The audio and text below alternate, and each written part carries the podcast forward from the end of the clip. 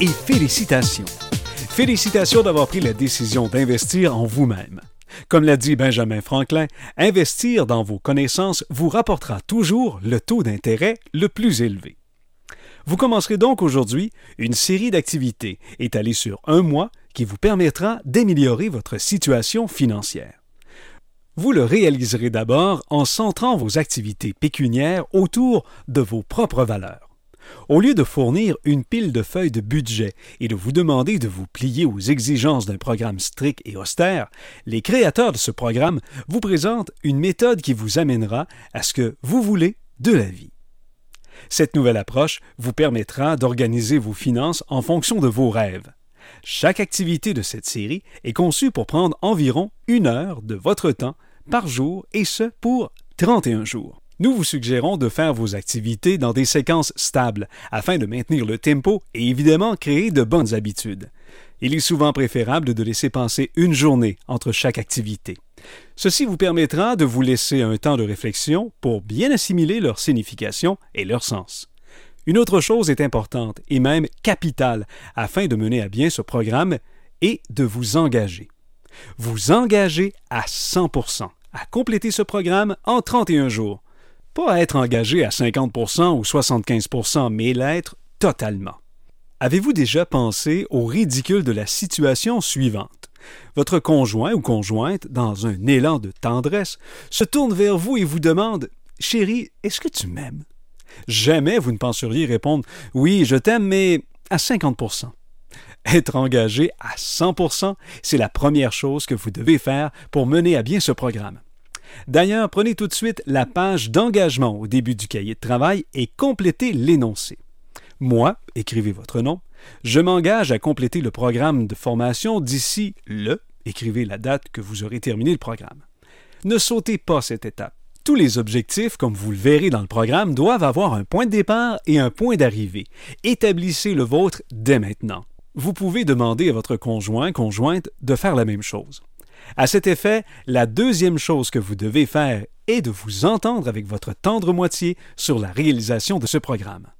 Ce genre d'information, pour être bien compris et mise en application, nécessite l'apport des deux personnes. Les deux doivent être décidés ensemble de suivre les conseils et de faire les exercices. Faites-en un projet commun. Vous trouverez fort intéressant de faire les exercices chacun de votre côté et ensuite de partager vos réponses. Voir le point de vue de l'autre au niveau de l'argent sera un exercice fort intéressant. Si vous ne vous entendez pas, ou si vous n'essayez pas de le faire seul, il y en aura toujours un qui poussera et l'autre qui résistera. La plupart des gens perçoivent leurs finances comme si elles étaient distinctement séparées du reste de leur vie. L'argent semble un adversaire, un ennemi, qui vous empêche de faire ce que vous voulez. La vérité, c'est que cet argent est simplement un outil que vous persistez à manier comme une épée lourde et dangereuse.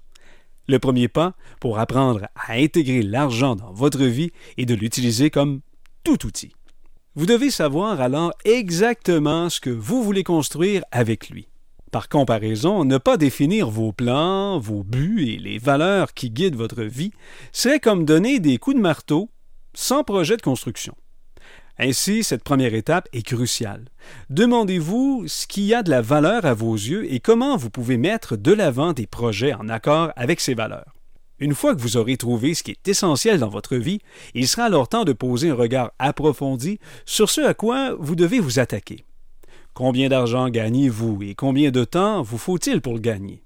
Cela semble une question facile, mais en réalité, elle n'est vraiment pas facile. Combien dépensez-vous pour continuer à travailler à votre emploi actuel, que ce soit en transport, en vêtements, en formation pour l'avancement de votre carrière, et quoi d'autre? Et combien de temps consacrez-vous à votre travail, comme les allers-retours de la maison au travail, et pour assumer les différentes fonctions reliées à vos tâches professionnelles? Après avoir calculé tous ces chiffres, vous serez peut-être sidéré de constater à la fois combien de temps vous dépensez réellement pour votre travail durant une semaine moyenne et combien peu vous gagnez en réalité. Ce nombre peut être clairement déterminé et il nous servira comme point de référence pour calculer votre véritable taux horaire. Combien d'argent gagnez-vous vraiment pour chaque heure dépensée au travail? Il ne ressemble en rien à ce que vous pourriez penser et ce chiffre seul pourrait vous amener à reconsidérer le quotidien. Lorsque vous aurez vraiment pris conscience de ce que vous gagnez réellement, vous pourrez commencer à penser à la façon dont vous pouvez utiliser cet argent conformément à vos buts personnels. Il ne s'agit pas là de remplir quelques formulaires et d'essayer d'adapter votre budget à ce que quelqu'un d'autre a créé pour vous. Vous devez plutôt définir ce qui correspond à vos besoins et qui sera significatif pour vous à partir de maintenant.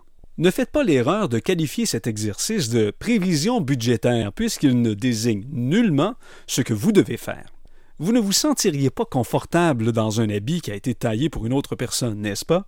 Voyez ce processus comme une rencontre avec un tailleur qui vous confectionne un costume personnalisé adapté à votre silhouette. Il y aura donc un budget adapté à votre vie avec comme base vos valeurs et vos buts. Nous ne parlons pas non plus de limiter vos dépenses, par exemple à 20 dollars par mois pour vos repas sur le pouce, mais de concevoir un modèle approprié à vos besoins en fonction des désirs et des rêves que vous chérissez. Une fois que vous aurez une stratégie de base en place, il vaudra alors la peine de passer quelque temps à évaluer soigneusement ces chiffres puisqu'ils sont votre image. Voyez s'il y a des excès pensez à revoir ces dépenses à la baisse. Est-ce que votre facture d'électricité semble élevée? Peut-être y a-t-il un moyen simple de la réduire. Vous êtes excédé de payer cette facture d'assurance vie? Vous n'en avez peut-être pas besoin après tout. Ou vous pouvez dénicher quelque chose de moins cher. Des frais bancaires parsèment votre carnet, regardez-les bien en détail et demandez à votre institution à quoi ils servent. Si vous êtes avalé vivant par vos frais de crédit, il existe des façons faciles de les réduire. En termes imagés, nous cherchons des façons d'enlever le surplus de gras, ces choses qui vous rendent inconfortable quand vous les regardez, pour que la viande, vos buts et vos rêves selon vos valeurs aient toute la place pour prospérer. Il ne s'agit pas d'éliminer toutes les dépenses non budgétées, comme les petites douceurs qui vous apportent toujours de la joie, mais pensez dès maintenant à ce que vous pouvez tout de suite éliminer ou réduire de votre vie sans éprouver de peine, et vous aurez l'argent pour poursuivre vos rêves. Maintenant que toutes les stratégies ont été amorcées, prenez connaissance des quelques méthodes de base pour garder ces bonnes habitudes. Que faites-vous avec le gras que vous avez enlevé? De quelle façon conservez-vous les traces de toutes vos informations financières sans que cela devienne un fouillis? Incompréhensible? Comment vous assurez-vous de ne pas être pris à nouveau dans un tourbillon de dettes? Comment continuer dans la bonne voie? Si vous suivez ce plan et gardez ces principes à l'esprit, vous pourrez alors facilement vivre votre rêve. Il n'en tient qu'à vous et à une heure par jour durant un mois pour obtenir ce que vous avez toujours voulu. C'est d'ailleurs par expérience personnelle et par le fruit de ses recherches que Mario Loubier a élaboré ce programme. Il est l'auteur du livre Bonbon Inc., une méthode anti-budget pour vivre une vie riche. Dès son jeune âge, partageant les valeurs communes des Beaucerons telles l'effort, la débrouillardise et la passion du travail, Mario Loubier participe activement à la croissance de la compagnie familiale. En 1986, il complète ses études et obtient un diplôme en communication à Ottawa. À 24 ans, on lui propose un premier défi, le poste de directeur général d'une station de radio. Défi de taille puisque cette dernière est alors aux prises avec d'importants problèmes de relations de travail et de financement. Leader naturel et habile médiateur, c'est en obtenant la collaboration de l'équipe en place qu'il met en œuvre différentes stratégies qui, en quelques mois, remettent l'entreprise sur la voie du succès. En 1991, Mario Loubier relève un nouveau défi dans le domaine de la vente au détail. Il apprend vite que les relations et les comportements sont la clé de tout succès. Il se consacre à sa nouvelle passion et appliquant les principes de gestion qui caractérisent les organisations et les individus les plus performants et équilibrés. En 1995, jumelant ses aptitudes de communicateur et son expérience acquise, il démarre alors son entreprise de consultation et de formation en gestion. Depuis près de dix ans, par le biais d'ateliers, de conférences et de consultations, Mario Loubier aide des gestionnaires de petites, moyennes et grandes entreprises à améliorer leurs performances financières. Toyota, Bell Canada, Jensen Orto, Honda ne sont que quelques-uns de ses clients. Son expertise l'a amené un peu partout à travers le monde. Autodidacte, c'est grâce à son approche dynamique et à la formation continue qu'il actualise ses multiples champs d'intérêt. Toutes ces opportunités l'ont amené à coacher les gens à mener une vie riche et à se faire un devoir de ne rien devoir.